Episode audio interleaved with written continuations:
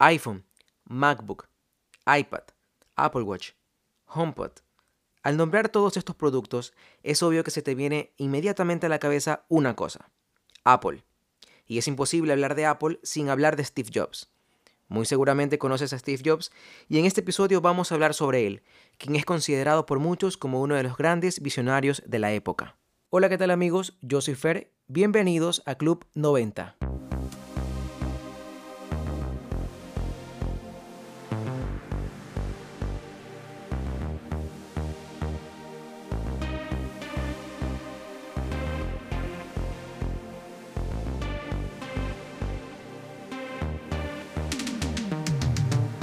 Y amigos noventeros al segundo episodio de Club 90. Si eres un emprendedor, tal vez un amante de la tecnología o tal vez un fan del que fue fundador de Apple, Steve Jobs, de seguro este episodio te va a encantar. Vamos a dividir los puntos que vamos a tocar en este episodio en dos episodios para poder apreciar un poco mejor la información que de seguro te va a parecer muy interesante.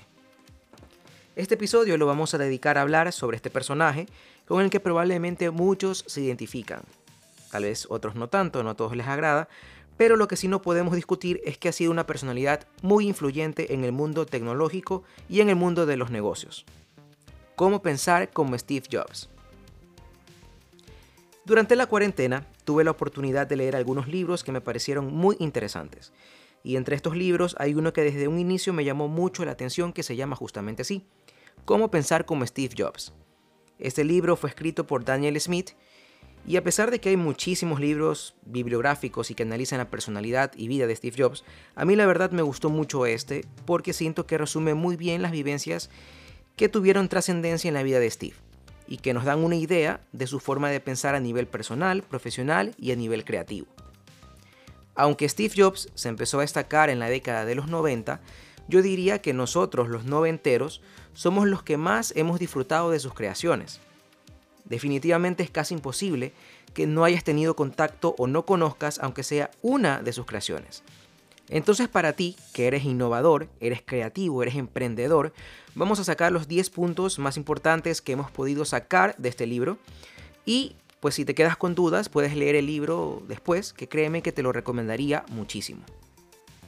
Y para empezar, vamos a hacer un pequeño repaso de la vida de Steve, de los acontecimientos más importantes por año como para ir entrando en un poco de contexto. Aunque probablemente algunos de estos acontecimientos ya los conocemos por cultura general, siempre vale la pena poder recordarlos y tenerlos presentes para poder eh, asimilar mucho mejor la información que va a venir posteriormente. Y es así como empezamos. En 1955 nace Steve y es adoptado por Paul y Clara Jobs. Sí, por si no lo sabías, Steve fue adoptado. En 1971 le presentan a Steve Wozniak, el que luego sería su aliado para la creación de Apple. En 1976, solo cinco años después de haberlos presentado, se funda Apple y el ordenador Apple I se exhibe por primera vez. En el año 77, un añito después, se lanza el Apple II. Y en 1980, solamente cuatro años después de la fundación de Apple, Apple se convierte en una sociedad valorada en 1.780 millones de dólares, lo cual definitivamente es un logro sumamente impresionante para el poco tiempo que tenían de haber empezado. En 1982 la revista Time califica el ordenador personal como la máquina del año y destaca a Steve Jobs como el hombre que le abrió las puertas al ordenador personal y permitió que se instaurara. En 1984 fue el nacimiento de la Macintosh. En el 85 Steve Jobs deja Apple y crea Next, Seguramente si en algún momento leíste su biografía ya sabías que en este año Steve fue obligado a dejar su compañía por parte del consejo directivo que consideraba que pues su comportamiento no era un comportamiento favorable para la empresa. Así que él, al dejar Apple, fundó su segunda empresa de tecnología llamada Next. En 1986, Steve compra The Graphic Group, que era una propiedad de George Lucas, y esta empresa pasó a llamarse más tarde Pixar que es así de seguro, seguro la conoces. Saltándonos un poco más allá, en 1995 Pixar estrena la película Toy Story, la cual recibe el Oscar al mérito especial y recauda más de 200 millones de dólares solamente en los Estados Unidos. Y bueno, ya sabemos que Toy Story marcó un antes y un después en temas de películas animadas. creo que a todos nos ha encantado eh, esa película cuando éramos niños. En 1996, Apple compra Next, la compañía que Steve había creado cuando salió de Apple, y Steve pasó a ser asesor de la junta directiva. En 1997, Jobs vuelve a Apple por fin ya como consejero delegado interino. Unos años después, en el 2001, ya con la intervención creativa de Jobs, se instalaron las primeras tiendas de Apple y se lanza el iPod. Que el iPod definitivamente creo que todos estamos de acuerdo con que fue un aparato que revolucionó la forma de escuchar música. Yo en lo personal recuerdo que en aquellos años todos querían un iPod. Todos queríamos un iPod. Y salieron muchísimas versiones que todas fueron increíbles. ¿Quién se acuerda de la película Monster Inc? Diría que es de las mejores películas que vi en mi infancia, la verdad. Era una película muy graciosa y que tenía un mensaje muy, muy bonito, sinceramente.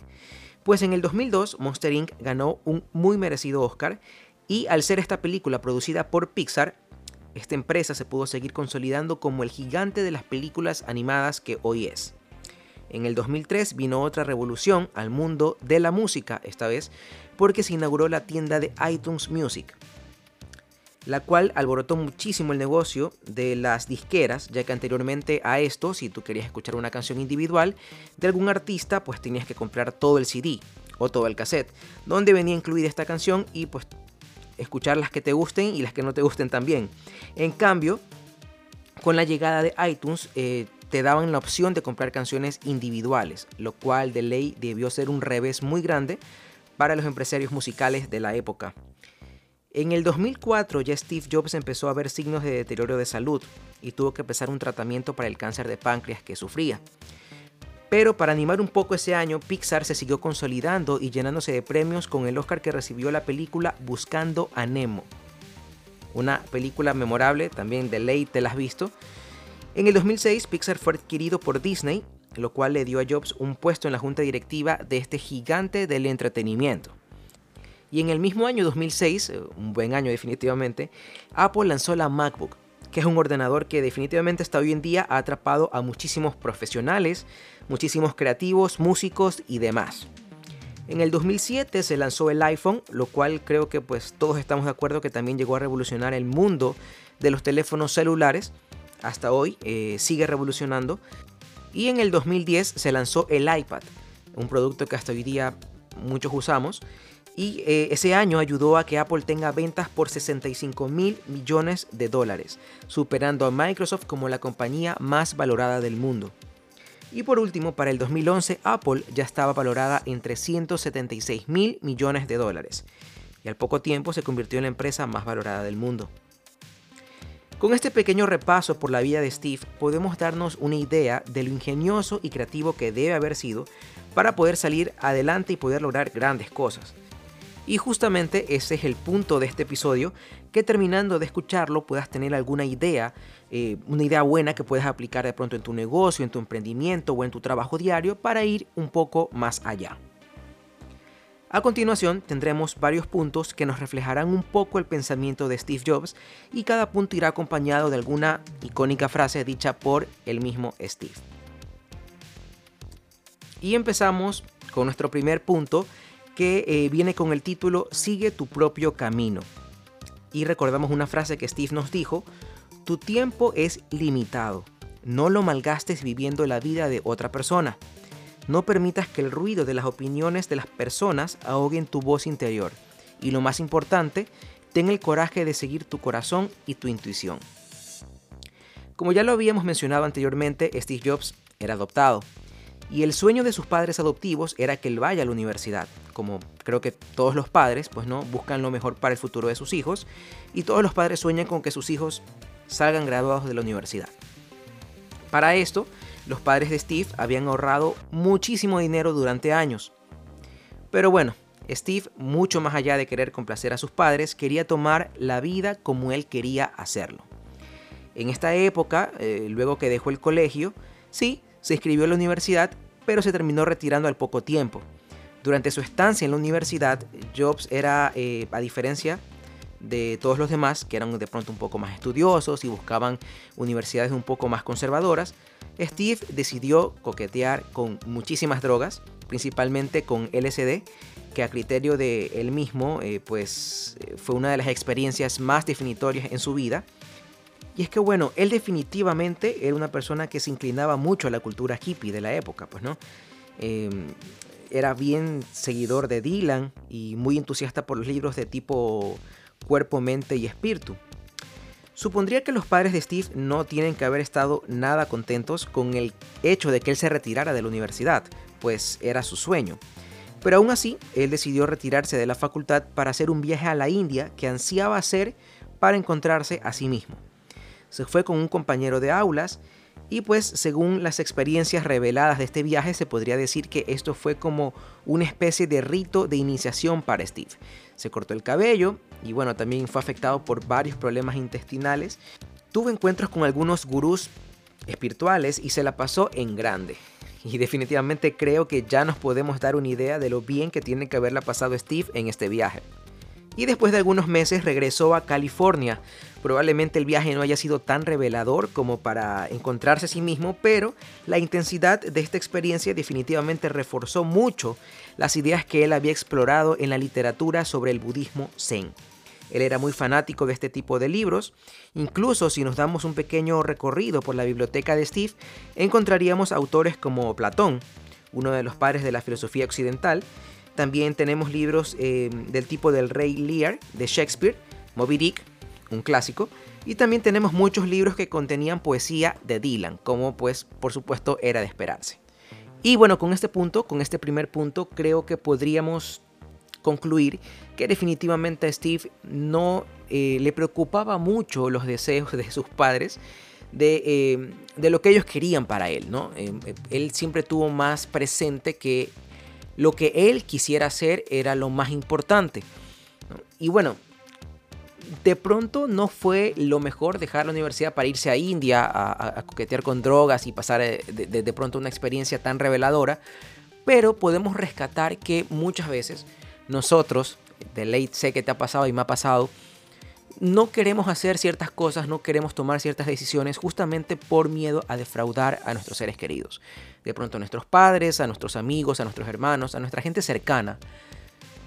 Y muchas veces eso es un error, ¿no? De pronto nos eh, limitamos a dar pasos que queremos dar por preocuparnos por no decepcionar a otras personas, pero de pronto nos terminamos decepcionando a nosotros mismos. Entonces creo que ese es un punto muy importante que podemos rescatar de este primer eh, em, tema de Steve.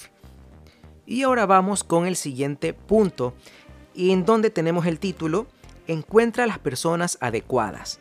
Y tenemos la frase de Steve que nos dice, la innovación proviene de los que se reúnen en los pasillos, o se llaman a las 10 y media de la noche con una nueva idea, o porque se les ha ocurrido algo que encaja en la manera en la que hemos estado planteando un problema.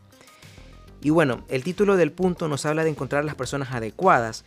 Creo que todas las personas grandes, personas que han logrado llegar lejos, definitivamente no lo han hecho solos. Han estado acompañados de gente muy importante que los ha ayudado a subir escalón por escalón hasta llegar a la cima. Y es que yo creo que el ser humano está hecho para socializar, ¿no? Para crecer en conjunto. Y este es el caso de Steve también. Podemos ver que Steve estuvo en el sitio adecuado y el lugar adecuado. Steve tuvo un beneficio muy grande de encontrarse en el lugar perfecto ya que había sido criado en Santa Clara Valley, en California. Y en los 70s esta zona empezó a ser llamada Silicon Valley, que es un nombre que definitivamente estoy seguro que lo has escuchado anteriormente. Se empezó a llamar así debido a la gran cantidad de empresas de tecnología que se habían establecido ahí décadas atrás. Las empresas más grandes tenían sede ahí y eso hizo que esta zona empiece a ser conocida y a tener una fama muy muy importante. Entonces, para empezar, el hecho de haber sido criado en este ambiente de constante revolución tecnológica tiene que haber influido muchísimo en la curiosidad de Steve Jobs por querer adentrarse en este mundo. Y tenemos aparte eh, de estar en el lugar adecuado, tuvo también la fortuna de, de estar con la persona adecuada. Él, desde muy temprana edad, ya atrajo a sí mismo a personas que tenían ideas afines y que a la larga le ayudarían a desarrollar sus ideas y sus habilidades. En la secundaria, Steve hizo amistad con un chico llamado Bill Fernández. Los dos se pasaron muchas horas hablando sobre cuestiones de la vida y llevaron a cabo uno que otro proyecto científico. Eventualmente, Bill Fernández se uniría a Apple en sus inicios, pero lo más destacable de la historia es que Bill Fernández fue quien presentó a Steve Jobs con Steve Wozniak, quien ya sabemos que fue una pieza fundamental sin la cual Apple pues probablemente no existiría hoy. Wozniak ya era un experto en tecnología y a principios de los 70 estaba ideando el proyecto de realizar su propio ordenador personal. Ya leía manuales, hacía dibujos, construía paneles de circuitos y eh, era aprendiz practicando y nunca le importó cometer errores en el camino, sino solamente avanzar. Otra persona que fue clave en la vida de Jobs fue Daniel Kotke. Los dos fueron compañeros en la breve estancia de Steve en la universidad y también compartieron la experiencia del viaje a India. Este viaje que Steve había hecho para ver si tenía algún tipo de revelación, pues este viaje lo hizo junto a Daniel, quien eventualmente, al igual que Bill, sería uno de los primeros empleados que tuvo Apple. De este punto podemos destacar algo muy importante que hoy es bastante común, pero en esa época tal vez no lo era tanto, que es el networking. Creo que todos hemos escuchado hablar de networking. Hay páginas de networking, libros de networking, eventos dedicados especialmente para, para este tema.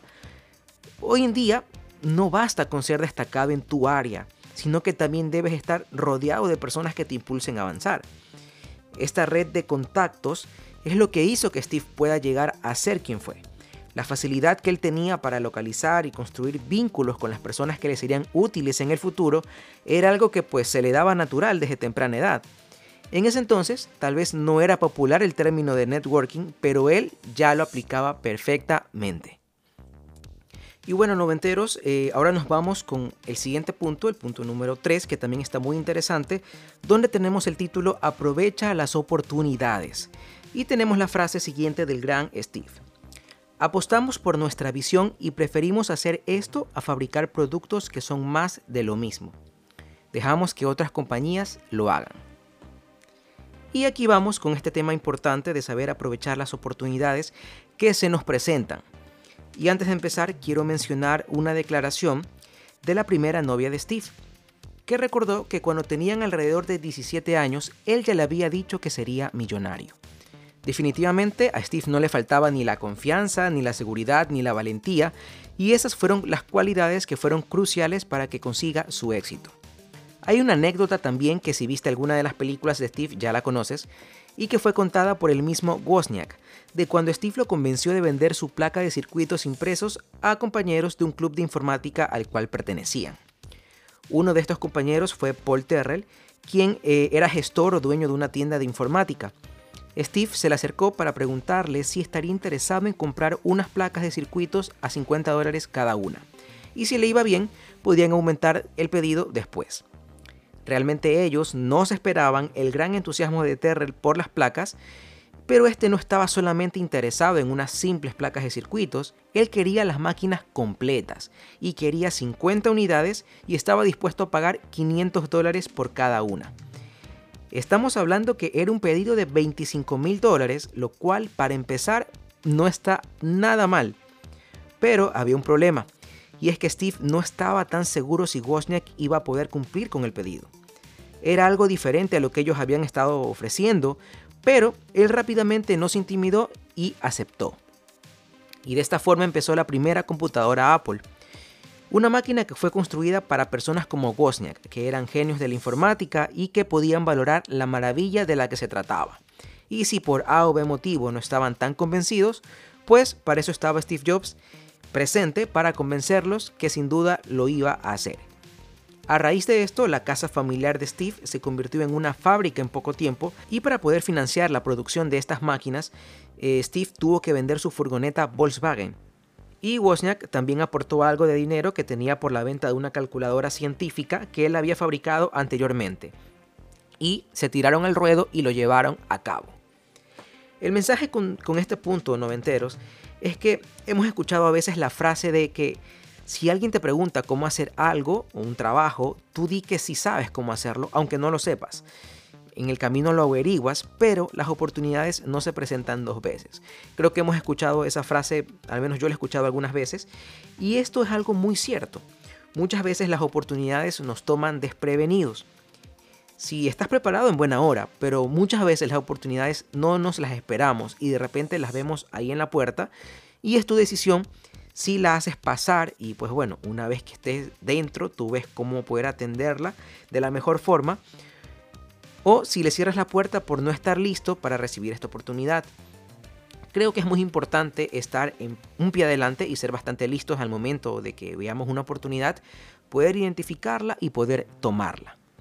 Así que amigos, si se les presenta una oportunidad increíble y te da miedo porque de pronto no sabes si lo podrás manejar, acéptala.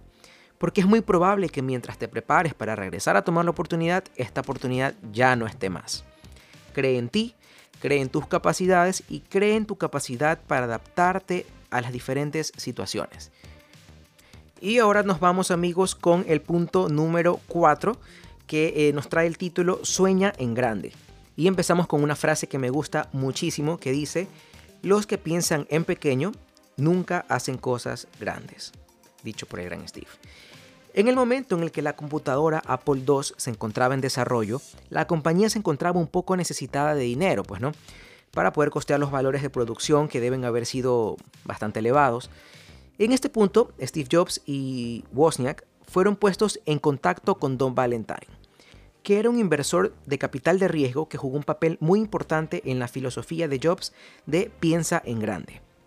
Steve Jobs le manifestó las intenciones que tenían de que Apple venda más de 2.000 computadoras al año, una cifra que la verdad se veía bastante difícil de alcanzar en aquel momento ya que el Apple I vendió solamente una décima parte de esa cantidad. Don Valentine la verdad quedó muy poco impresionado y decidió no invertir. Estoy seguro que años más tarde se debe haber arrepentido de no haber invertido. Sin embargo, él debe haber visto algo de potencial en la empresa, pues, aunque no invirtió, los puso en contacto con otro inversor que fue Mike Marcula, quien tenía como legado haber pertenecido al equipo de marketing de Intel. Mike les garantizó a los directivos de Apple una línea de crédito por 4 millones de dólares pero con la condición de que Steve Wozniak se dedicara al negocio a tiempo completo, ya que él estaba súper cómodo trabajando en HP, ganando no tan mal y aparte tenía una esposa y un hogar que sustentar. Entonces su situación en realidad no era tan fácil. No, no es nada fácil decirle a alguien que tiene responsabilidades que deje lo seguro para seguir su sueño. Pero pues esa era la condición y Steve Jobs hizo los movimientos necesarios con la familia de Steve Wozniak para que lo convencieran de dar este gran paso. Y sin duda podemos llegar a la conclusión hoy en día de que fue la mejor decisión que Steve Wozniak pudo haber tomado. Pues aunque en HP le iba muy bien, como era un brillante ingeniero, muy probablemente pudo haber tenido un puesto importante, no hubiese llegado a el nivel de éxito que tuvo con Apple. Y este es un dilema en el que creo que todos nos hemos encontrado en algún momento. Creo que todos en algún momento hemos sentido el impulso de seguir una idea o un sueño que tenemos. Pero teniendo cierta estabilidad, de pronto en algún trabajo en el que ya tienes cierta antigüedad, es difícil, es difícil decidirse. Más aún si tienes varias responsabilidades que cubrir. De pronto una familia, hipoteca, renta, carro, bueno, muchos gastos más. Y yo estoy seguro que te ha pasado que, estás en tu trabajo, sentado, trabajando, tranquilo, y de repente se te viene una idea a la mente, una idea brillante que deseas materializarla. Deseas concretarla, pero empiezas después a hacer cálculos de tus gastos y piensas, pero si salgo, ¿cómo voy a vivir? ¿Cómo pagaré las cuentas? Y es muy entendible, pero con historias como esta, creo que podemos darnos cuenta que muchas veces hacer lo que en verdad deseamos es el mejor camino. Probablemente lo seguro no es malo, pero seguir lo que deseas de corazón yo creo que siempre va a ser mucho mejor. Y justamente hablando de tema de dinero, nos vamos al siguiente punto, el último punto por, por este episodio, que dice, domina el dinero para que el dinero no te domine a ti. Recordamos una frase muy conocida de Steve que dice, ser el hombre más rico del cementerio no me interesa pero meterme a la cama por la noche comentando que hemos hecho algo maravilloso, eso es lo que me importa. Esta frase fue tomada de una entrevista eh, con el Wall Street Journal en 1999. Y bueno, la verdad podemos pensar que es muy fácil decir algo así cuando tu cuenta bancaria está repleta de dinero, pero según las biografías, sin contar el jet privado y el yate de lujo, Steve llevaba una vida bastante humilde si la comparaban con las de sus compañeros. Vivió, por ejemplo, en una casa bastante promedio y no vestía de una forma tan imponente. Y bueno, creo que eso es algo que sí nos hemos podido dar cuenta en fotos o entrevistas, videos, de que Steve pues definitivamente no se preocupaba tanto por la ropa. A él le bastaba con su, con su busito negro, sus jeans, sus zapatos deportivos y nada más. Se trató mucho en los medios durante ese tiempo la relación de Steve Jobs con el dinero. En una entrevista en 1996, Steve Jobs habló de cómo había ganado su primer millón de dólares a los 23 años y sus primeros 100 millones a los 25. Pero él decía que eso no era lo importante porque él nunca lo hizo por el dinero. En otra entrevista en el año 2000, Steve dijo, yo soy la única persona que conozco que ha perdido 250 millones de dólares en un solo año. Y eso imprime carácter. y definitivamente que sí imprime carácter eso. Pero bueno amigos, el mensaje de este punto es que Steve decía que él no hacía lo que hacía por el dinero. Él hacía lo que hacía por pasión, porque amaba lo que hacía y eso valía mucho más. Él quería crear algo grande. Y yo soy fiel creyente de que cuando haces algo que te gusta o te apasiona, el dinero viene por añadidura. Es normal que nosotros al tener cierta edad, de pronto en la mitad de tus veintitantos, eh, bueno, es obvio que queremos tener ya nuestras cosas, ¿no? Tenemos, queremos tener ciertos bienes, comodidades, como todo mundo. Y a mí me ha pasado que justamente por esto he escuchado personas que para pensar en un negocio primero piensan qué negocio puedo poner que me dé dinero. Lo cual pues muchas veces puede limitar mucho las opciones que tienes. Yo creo que sería mucho más fácil que el dinero llegue si buscamos una motivación que vaya más allá. Obviamente es importante el dinero, y aunque las entrevistas de Steve decían que él no lo hacía por dinero, es un poco difícil de creer que pues él no deseaba tener cierta estabilidad económica. Su familia era de clase trabajadora y no tenía tantas comodidades. De hecho, el papá de Steve eh, se sacrificó unos cuantos años con, con mucho esfuerzo para buscar tener una licencia de corredor de bienes raíces. Y justo cuando obtuvo la licencia, el mercado hipotecario se desplomó con una gran crisis. Entonces es entendible que Steve haya tenido ciertas limitaciones en su niñez, hablando de temas económicos. Yo creería, noventeros, que el mejor negocio es dedicarnos a hacer lo que nos gusta. Si buscas la forma de hacerlo, estoy seguro que esa pasión por el trabajo que haces eh, hará que todos los días busques la forma de seguir creciendo y escalando tu negocio, hasta que definitivamente llegarás a una prosperidad económica sin haberlo pensado o sin haberlo buscado como tal.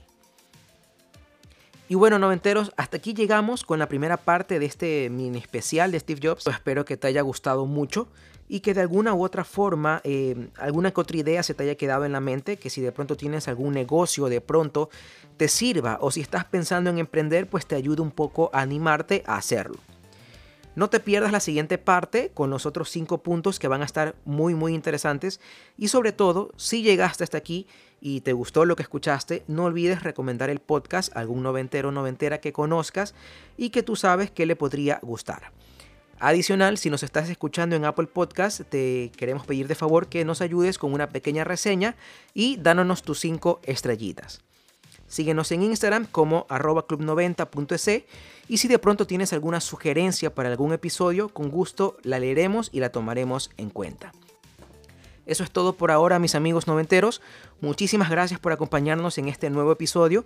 Te envío desde aquí muchísima fuerza y deseos de éxito en este año que aún pues nos está dando ciertas complicaciones, pero que estoy seguro que las resolveremos y saldremos adelante.